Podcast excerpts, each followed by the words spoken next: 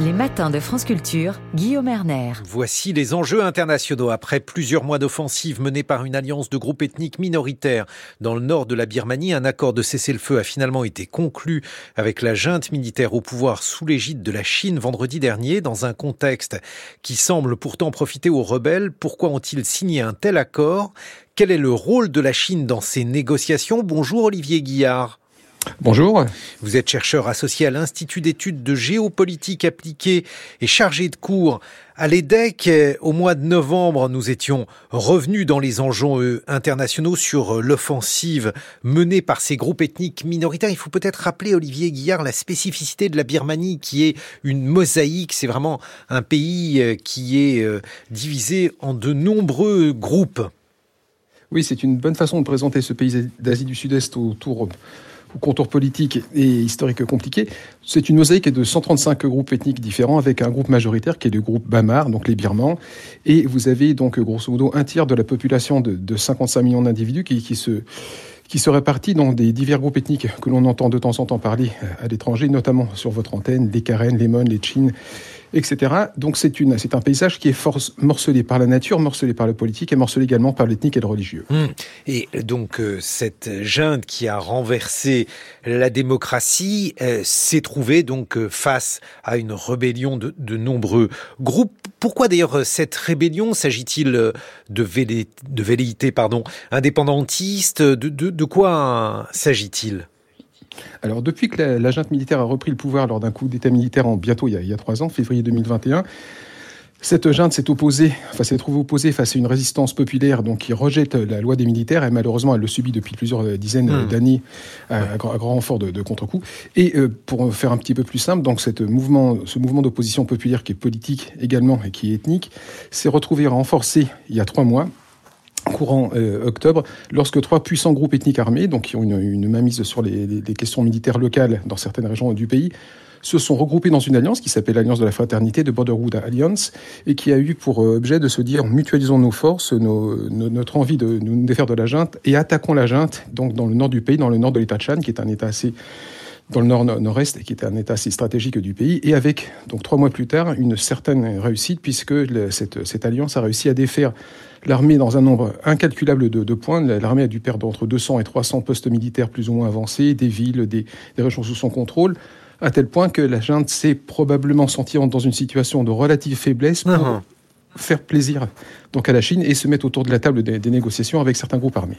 Mais alors, qui, qui arme euh, ces groupes ethniques euh, Qui les finance? Alors, donc, tout, toutes ces, tous ces groupes n'ont pas tout à fait la même structure, le même mode de financement, la même existence et les mêmes euh, dessins. Certains donc sont présents depuis, existent depuis plusieurs décennies, certains depuis euh, littéralement un demi-siècle. Donc, ce sont des groupes ethniques armés qui ont pignon entre guillemets sur eux, mm -hmm. dans des régions ethniques frontalières.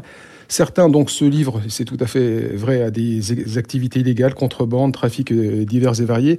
Certains autres profitent également, il est vrai, de, de collusion où on va dire de, de transfert de, de, compétences et de, et de, de fonds de, pays étrangers. Certains groupes ethniques armés sont en relation avec certaines autorités chinoises, locales probablement, avec euh, des groupes ou des entités qui sont thaïlandaises de l'autre côté de la frontière, certains également avec euh, des, des, des liaisons avec, euh, avec l'Inde dans une, autre, dans une autre région. Donc vous voyez, donc c'est un, c'est un, une dynamique oui, composite. régionale importante. Oui. C'est composite, mais quel est l'intérêt donc respectif de la Thaïlande, l'Inde et, et, et, la Chine pour soutenir ces groupes armés alors ce n'est pas, ce n'est pas un soutien la plupart du temps qui est étatique, c'est un soutien mmh. qui est local puisque la plupart de, de, ces groupes ethniques armés ont des, un historique de présence sur place ou de l'autre côté de la frontière, soit en, en, termes de refuge, soit parce que historiquement, culturellement et ethniquement, donc on est à cheval sur des, des présents pardon, des deux côtés de la frontière.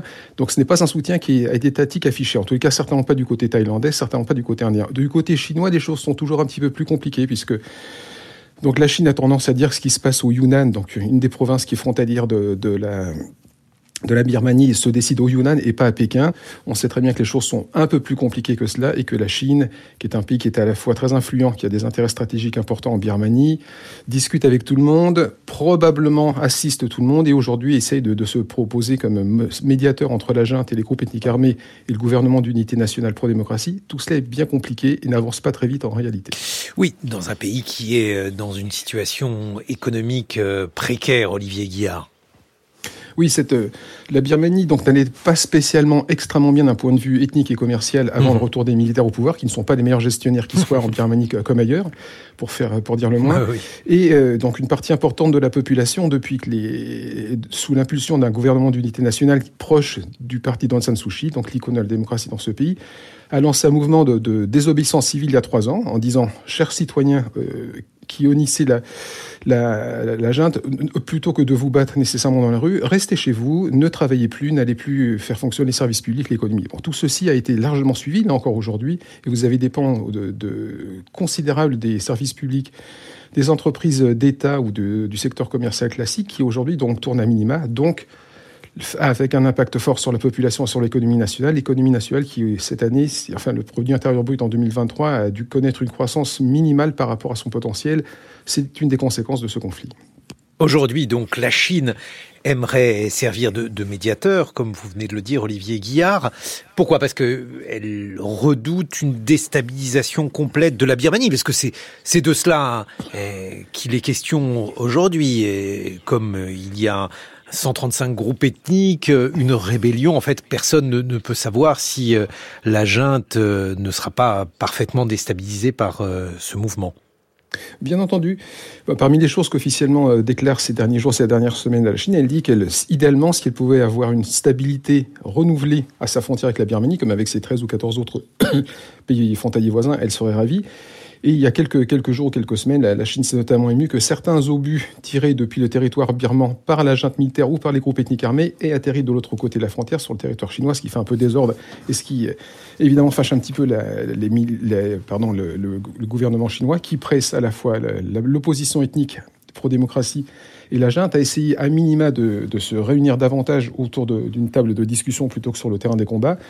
Jusqu'alors, la Birmanie, euh, pardon, la, Chine n'est pas tout à fait entendue. depuis décembre, elle a essayé de lancer trois groupes ou trois euh, séances de, négociations de pourparlers qui ont accouché de, résultats extrêmement euh, ténus, pour ne pas dire minimaux.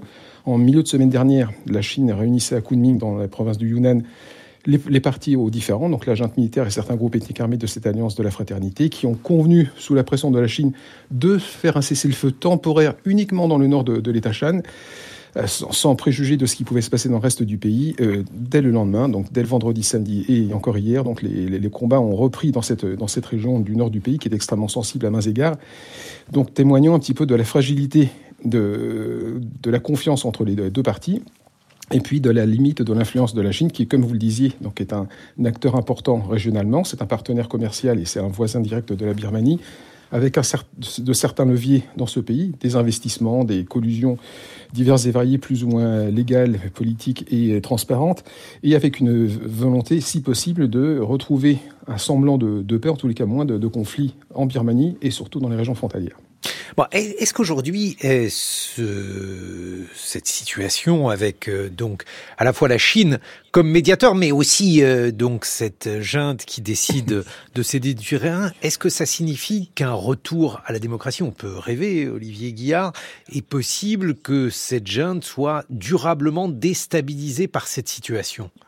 Alors c'est une excellente euh, question. La dynamique serait, serait intéressante pour et saluée par une majorité de Birmans. On en est pour l'instant, je, je l'espère, plus très loin, mais encore pas tout à fait abouti. La junte a cédé beaucoup de terrain. Elle ne s'attendait pas à être autant contestée donc par cette, euh, par cette résistance armée qui s'est développée dans, dans, dans, dans, tous les districts du pays, hein, de, du nord au sud, d'est en ouest, de l'Arakan à l'État Karen, de l'État Kachin au sud du pays. Donc elle ne s'y attendait pas, elle s'attendait certainement pas à ce que ça se développe à ce point-ci, avec, avec une, une multiplication des milices locales que l'on appelle les People's Defense Forces, qui qui euh, développent leur expertise en soutien des groupes ethniques armés, tout cela soutenu par le gouvernement d'unité nationale pro-démocratie, donc un gouvernement parallèle, si je peux dire. Ça se passe avec un relatif succès et la junte a concédé euh, donc et du terrain, euh, des bases, a reconnu que certains de ces militaires dont des hauts gradés avaient dû se, rendre, notamment dans le nord du pays, ça fait grand bruit, à tel point que certains, certaines autorités, certaines personnes qui soutiennent la junte de tout temps, parce qu'elles-mêmes donc sont, sont parties à cette institution militaire, ou en tous les cas à la sphère qu'elle qu'elle génère autour, appelle éventuellement à un changement de, de, leader en considérant que le seigneur général, le, le responsable de, la junte, on va dire le, grand militaire en chef, donc n'est plus compétent, euh, a fait montre d'une gouvernance médiocre et donc sans compter que Euh, au niveau des transparences économiques et financières, ce n'est certainement pas un, paragon de, de mmh. vertu. Donc bref, la, la, la, junte a de, a de, conteste sa, le, les revers subis et demande, par exemple, donc au chef de la junte de passer la main à quelqu'un d'un peu plus compétent. Ce qui ne changera probablement pas grand-chose. Ce qui ne... Mais malgré tout, c'est un signal qui est envoyé à, à l'institution totale en disant nous sommes en situation de faiblesse, nous perdons du terrain, du crédit, la population ne nous soutient pas sans compter que la communauté internationale nous tape un petit peu dessus à bon droit, euh, peut-être est-il temps de faire quelque chose. Mais pas au point, là, en ce début, en cette fin, pardon, de janvier, de venir à la table des négociations avec de la sincérité. Bon, il n'y a plus qu'à espérer, Olivier Guillard, euh, Espérons. que cette euh, junte soit durablement déstabilisée. Je rappelle que vous êtes chercheur associé à l'Institut d'études de géopolitique appliquée et chargé de cours à l'EDEC. Dans quelques instants, nous serons avec qui? Est bien, par exemple, avec euh, Alexandra Delbo, avec Science.